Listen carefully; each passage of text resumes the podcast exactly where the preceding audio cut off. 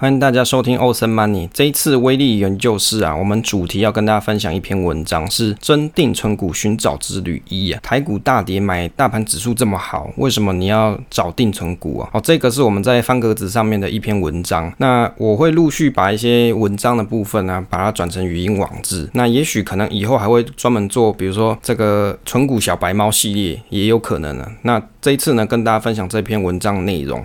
为什么买大盘指数这么好，还有人要存股啊？其实大家可以去思考这个问题，到底原因会是怎么样子啊？存股是买高成长的股票才叫存股吗？那存股是存骨头，还是真的在存钱啊？傻傻分不清楚。那股价低波动跟死鱼一样，哎，到底买来要干嘛？如果你有以上问题啊，你就可以跟我们一起思考碰撞一下，来研究一下。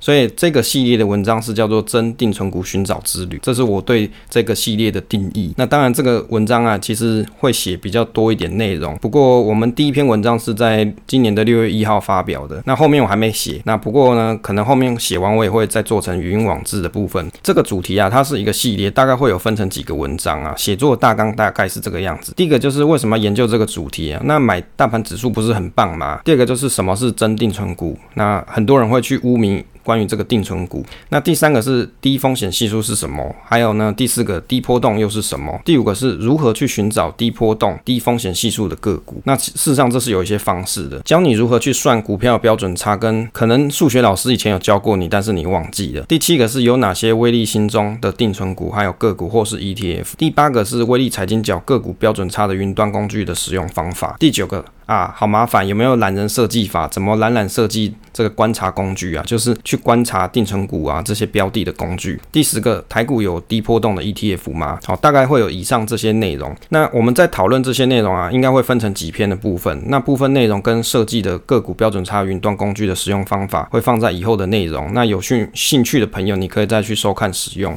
为什么要研究这个主题啊？其实你买大盘指数不是很棒吗？有很多被动化指数投资人呐、啊，诶，他们就会主张说，我是不是就买大盘就好啦？我就这样一直定扣，或者是我就这样单笔投入就好？那我到底为什么要去研究关于定存股这种东西啊？在说明这个题目之前啊，事实上可以先去看一下 PTT 的一个文章啊，一起实试一下，我觉得蛮有趣的。时常都会有人发文啊，去问说，诶，他想要找一个比定存利息好的股票来买。这个文章的内容大概是讲说，原 po 他说。定存这个定存放不下去了，哦，因为利息低嘛，但是又不敢重压单一个股，他想要问大家，比如说国外或是有没有这种跟中华电信一样的牛皮股，比如说高配息再加上低波动。原坡他想要找这个高配息低波动个股，然后条件是从去年三月低点到现在高低点落差都没有超过两年的股息啊。他想问说，除了二四一二中华电信呢，还有哪些股票或是 ETF 国内外都可以？他说，请救救无限 QE 加空手的定存。足了，意思就是说他其实都在定存，他没有在买股票哦，所以他很想说利用这些闲置资金，可以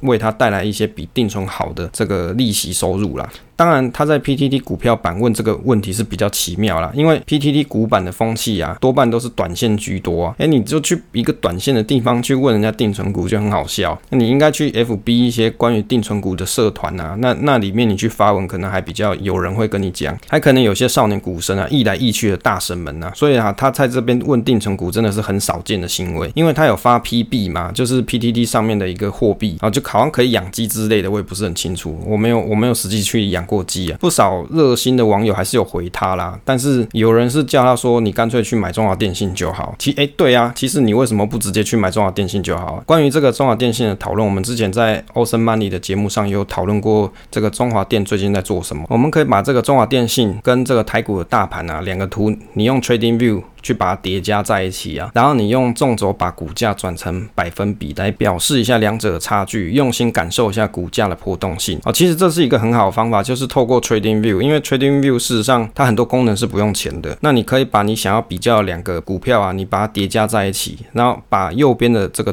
纵轴啊，把它转换成百分比，就百分比数，让你可以去感受一下这两档它的股价波动的差距。所以呢，如果我们这样比起来啊，你就会发现说，从去年二零二零年三月十九号全球疫情爆发的时候，到今年五月十一号台湾疫情破口开始，这个台股比较大的回调啊，大略估计分别是这个负二十九 percent 跟负十四 percent 啊。但是如果你去观察中华电信的股价，它就像是一条水平线，然后纹风不动。我一直觉得每次大盘回调。都是很好的回撤，回撤每档个股的风险承受能力，更重要是回撤投资人的心啊。如果你大家来看一下。比如说像时下的邮局定存的这个定存利息只有零点七八 percent 哦，而这个通膨拉警报，四月的 CPI 年增是二点零九 percent。如果引用新闻上面所描述啊，二零二一年五月这个油料费、机票的价格都是站上了四十年以来的新高啊。光看这个中钢股价变成标股就知道。还有二零二一年初这个基底还在二十多元，五月就来到了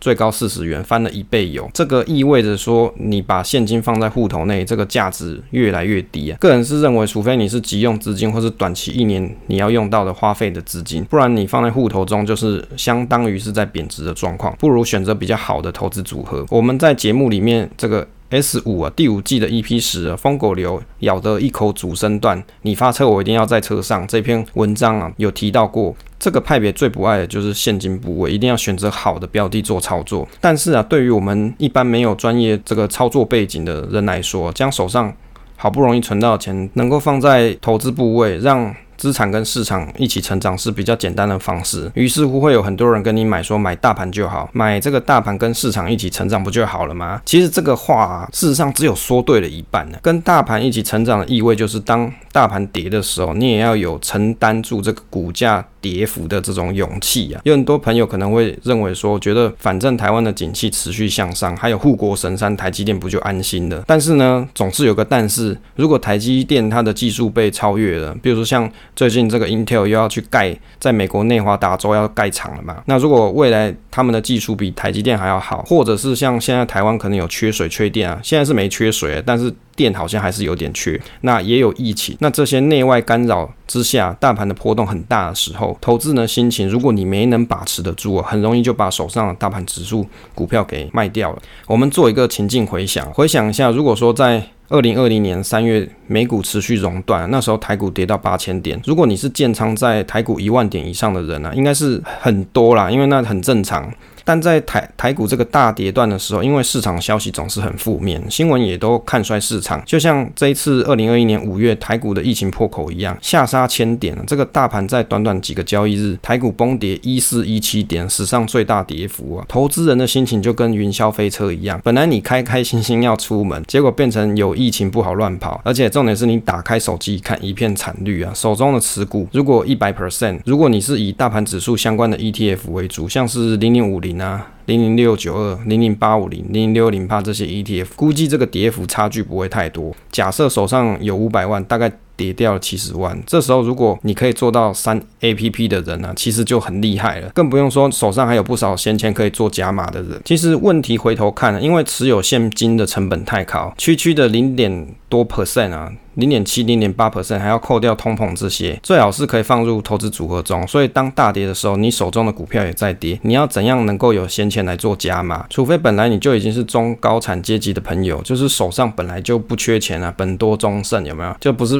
PTT 有个阿北很红嘛？那张照片啊，就不要问我买股票怎么赚钱，阿北我叫本多忠胜啊。这个这个梗是我自己写的啊，不要叫我问我是谁，我就叫本多忠胜嘛。这个大跌啊，会想要卖股票，其实不外乎有几个心里面的情境啊，我大概列了五项啊，给大家脑力激荡一下，你可以想想看你到底是哪一种。第一个就是当大家都看衰的时候，我没信心啊，怪我咯，对不对？大家都很看衰啊，都觉得明天又会继续跌，我我当然赶快卖啊，不然我要跑最后一个嘛。好，第二个跌了赶快跑，这样才有钱可以当抄底王啊。PTT 有一个很有名的人叫抄底王嘛，就是赶快把这个股票的部位给他卖光光，哎，我这样就有现金为王。好，等这个 V 转之后我再来入场。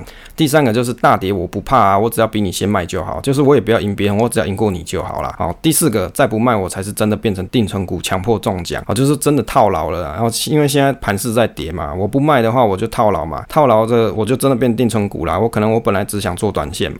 第五个，我想要指数化投资，被动投资完胜啊，这个大跌的我是不是先卖了，等低点再被动投资就好？我一定是之前买太贵了哦，就是会后悔的，会觉得说我之前一定是买太贵了，所以我现在遇到大跌，我应该是不是要先卖掉才对？好，大家可以想象一下，你到底是哪一种人哦？我认为啊，如果你举凡有上面这些问题，代表说你在你的投资组合中啊，这波动性是高于你自己心理预期的程度。那有些朋友会说，我就没有在怕波动啊，这可能有几个原因啊。为什么？forma 你不会怕波动这件事情。第一个就是你的部位太小，涨跌幅心理的影响感受不深啊，就钱太少啦，这个涨跌对我来说又没有多少钱，那当然这个涨跌幅对我的心里面的影响就不大。第二个持仓的时候没有遇过大跌，好，就是因为你都没有遇过市场大跌嘛，所以你就不会觉得说这个跌幅啊会对我有什么影响。因为人呐、通常都很有信心哦，你会觉得说，哎，我应该可以承受负二十 percent、负三十 percent 的这个跌幅啊，就是你你的整体投资组合，你认为你可以承担这样的风险哦，但是你一定要记得，你是不是在多头的时候去做了这个问卷啊？因为风险评估嘛，你可能是在多头的时候，你认为你可以。承受二十三十 percent 的跌幅，可是问题是，当真正大跌的时候啊，你真的跌到三负三十 percent 的时候，你会去幻想，你可能会继续跌到负四十、负五十，甚至负六十。尤其如果你的钱是借来的人呐、你可能又会幻想更严重。第三个就是刚好建仓的时候都在低基期啊，就是你可能很久很久以前买的，那所以当然这个涨跌幅啊，对你的感受就不大，因为你的成本很低哦。我这边讲成本是你真的买的时候那个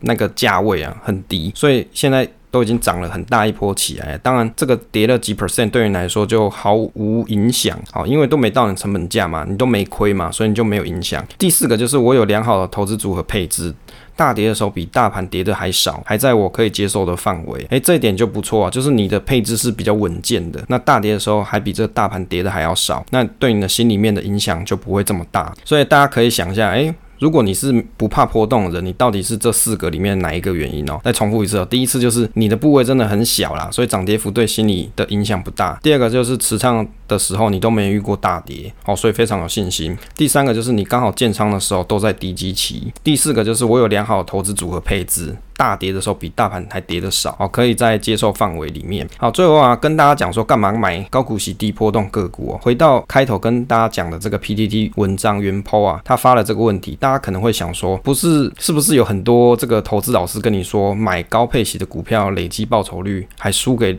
买零零五零，原坡是不是真傻傻了才会想要去找高股息低波动的股票？但是我个人是觉得，其实原坡他问的这个是一个好问题，代表说他真的有想过这个资产的运。用方式，而且也知道他不想选择波动太高的股票做持有，所以他想要选择波动低的股票做操作。他想要好好睡个安稳觉，但是又不想要被老美的无限 QE 吃掉资产。那为什么他就不干脆买中华电信就好？这个我我认为是有几个原因啦。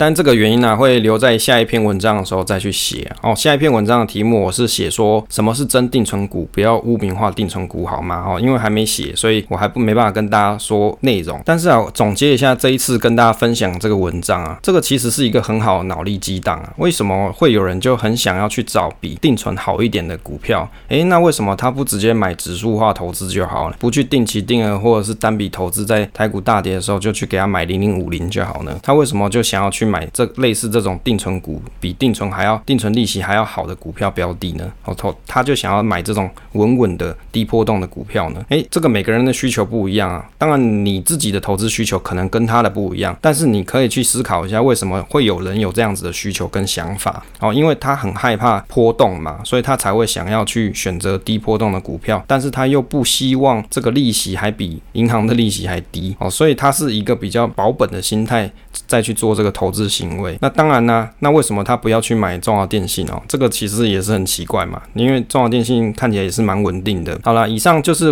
这次的这个文章，给大家脑力激荡一下。好，所以你可以去思考一下我里面文章里面所提的一些问题点，你应该也有自己的想法才对。所以有时候我觉得做分享就是这样，就是可以激发人家自己去思考一些问题点。那这些问题点你想透了，在你的投资之路之上，你就会有独。特的一套想法，你就不太会被别人所影响，就不会有每次就会有别人在网络上发了一些东西，然后你看了你就信以为真啊，因为你没有自己的主见跟想法的时候，你的思维、你的逻辑就很容易被别人带动，就带风向了。那我觉得在投资上面这样子的操作是非常危险的行为，因为你没有主见，你就很容易会随着市场情绪把股票给卖掉，那你就抱不住，所以你就没办法享受到复利的效果了。好了，以上就是这次跟大家分享的内容啦。